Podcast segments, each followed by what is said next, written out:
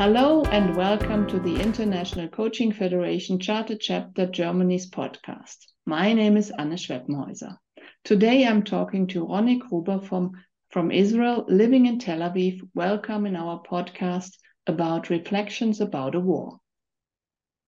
Hi, how are you? I'm fine, thank you. Um, and before we start this podcast, I'd like to warn the listeners who are sensitive around descriptions of war acts. Please stop the podcast or listen to it while you are not alone.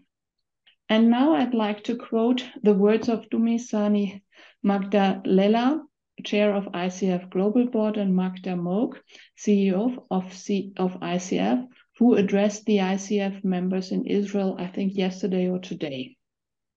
And today is the 2nd of no, uh, November 2nd, 2023. We are closely observing the ongoing violence in Israel and Gaza with deep sadness. On behalf of the ICF Global Board of Directors and Executive Leadership Team, we want to express our support and offer our heartfelt sympathies to you, your ICF members, and others who are affected by these events, and those in our coaching community that are feeling anger and grief. Violence in all its forms has a profound impact on our shared humanity and challenges the values we hold dear. It hinders our collective journey towards a flourishing and harmonious human community. The pain and sorrow resulting from these events have deeply affected us. Rony, how does these words resonate with you in your current situation? First, I must say, uh, I start. I must start by saying that I represent myself, not not the chapter, and and I, I'm talking as an Israeli and as an ICF member and a coach. What saddens me is that we have the blueprint we ha- we as coaches know that we need to to keep in mind and, and be sensitive of, of of of the client's identity, right?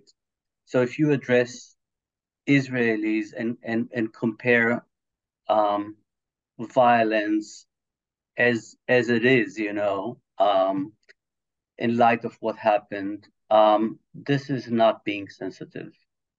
Um, if if you want to be um, embodying coaching mindset, um, you need to be curious. You need to be open minded. You need to be client centered, and and and I, I even might add be humble. Um, and I'm not sure that these words reflect that in a way. And and I would I would wish for something which would be more empathic. You know, it, it, being empathic to to another person is not telling him he's right or wrong. So it's not about taking sides. It's about allowing this person to feel heard, to be to feel seen. And I I I feel that for me, uh, this letter failed to do that. I appreciate the the effort. I, I appreciate the fact that uh, that uh, ICF has has taken the time to uh, to write this letter, but I think that they have kind of missed the point. And the point, according to your opinion or to your feelings that you're sharing with us right now, would have been which one? I think the point is to strengthen a community that that has has suffered a very big blow, uh, something which is um, in its intensity and brutality um, something which is very extreme. And if you would like to embrace these people and give them this feeling that that somebody sees them and and and and kind of acknowledges their pain, their suffering. Uh, I, I, I suppose uh, a different wording, a different attitude would be required. And um, perhaps you might share with us what you have experienced since the beginning of that war, the 7th of October, and um, how how much the life life or your life changed within that time. Hmm. So I I must say that I live in Tel Aviv, right? So uh, I'm I I I don't have any uh, um, kind of very dramatic uh, um, um, impact mm-hmm. uh, because you know we we kind of go to the uh, to the shelter two times a day, kind of because of missiles, but but it's it's kind of a a reality for us. It's it's kind of a of um, uh, a day to day thing when the the conflict kind of uh, um, uh, erupts. Uh, but you know, understanding or witnessing the horrors and the and the um, the brutality and the this the, the the fact that it was not discriminatory. That that, that kind of the, the the the the whole purpose of this thing was to kill people. And and and you know even among thieves or or the mafia there are some kind of rules of engagement if you like mm-hmm. right? And and i think that that one i think that that i was moved or or or or, or kind of um, hurt in so many levels you know? Some of them are not related to what happened. They are just ripple effect. But I, I think that in a way the fact that these are the people that are behind the the, the fence or behind the border uh, kind of shook something in, in how I perceived um, the conflict. Uh, I could I could say that that in a way um, something else broke down my sense of of of security, my uh, my belief in the government because you know they failed to to safeguard the the, the people which which is the the basic layer of of of agreement between a country and its citizens you know? Uh so so in a way there are so many levels in which you feel uh distrust um scared um um, um, of course, you know, because the, the, we keep on hearing atrocities, you know, something which which you know uh, um, we've heard from from distant times, you know, in a way, and and to understand that it's here with us, this this this this ability to dehumanize people, and I I I take you know I take full understanding that there are people behind the fence or, or border. And and I could I could relate to that as an Israeli and understand that there are unheard heard of things happening there as well. Um, and and and I I find um, difficult to live with that as, as, well. But I think that the most important or, or, or, or sad thing is that in a way, because it became so extreme, I can't see hope. And when you're talking about hope or um, what might create hope? Or is there current, currently that you're not sensing any hope at all?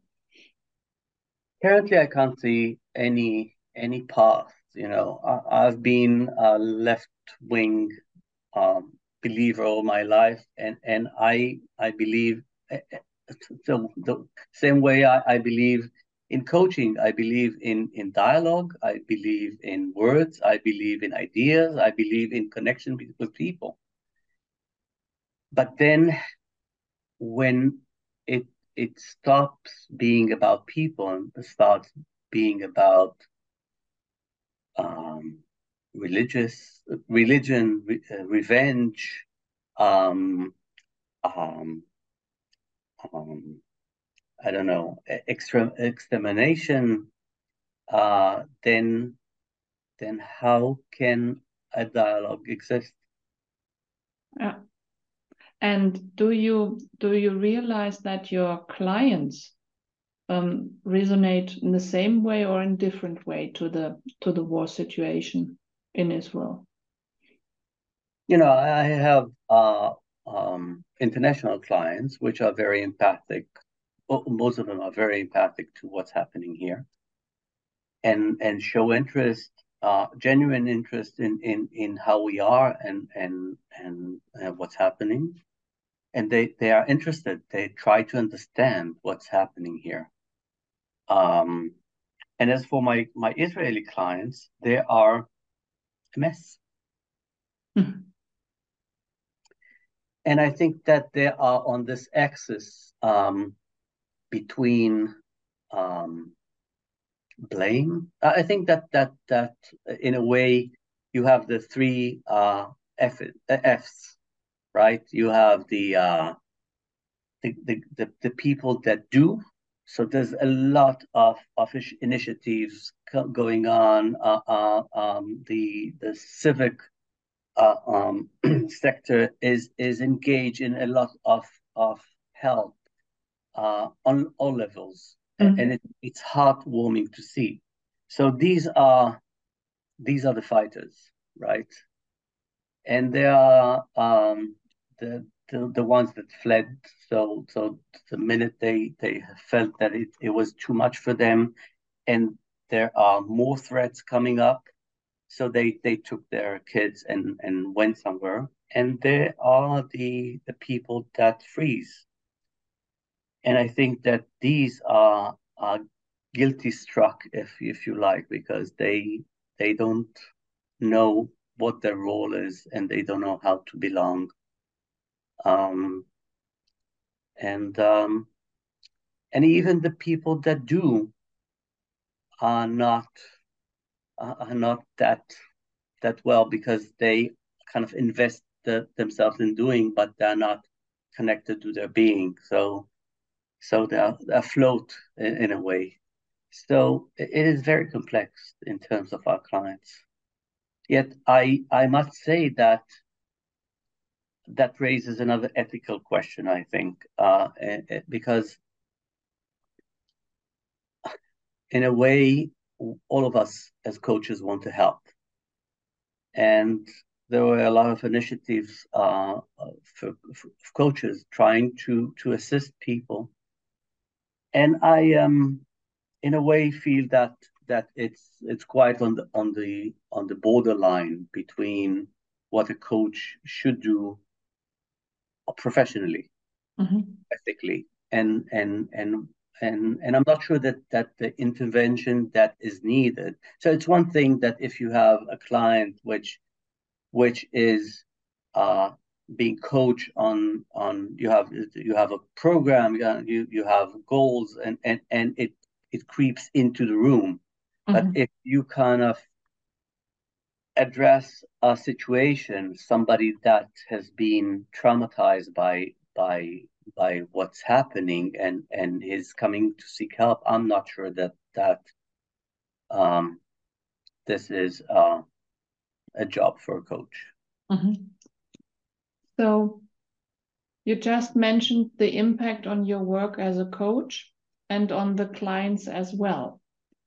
And yeah. Uh, and you know uh, in terms of, I, I feel you know, as a coach, I'm torn as well because I'm not well, and I'm I'm impacted by by the events, and as as as I described yesterday uh, uh, before, uh, I have very conflicting feelings, and and, and I'm I'm kind of overwhelmed by them. Mm-hmm.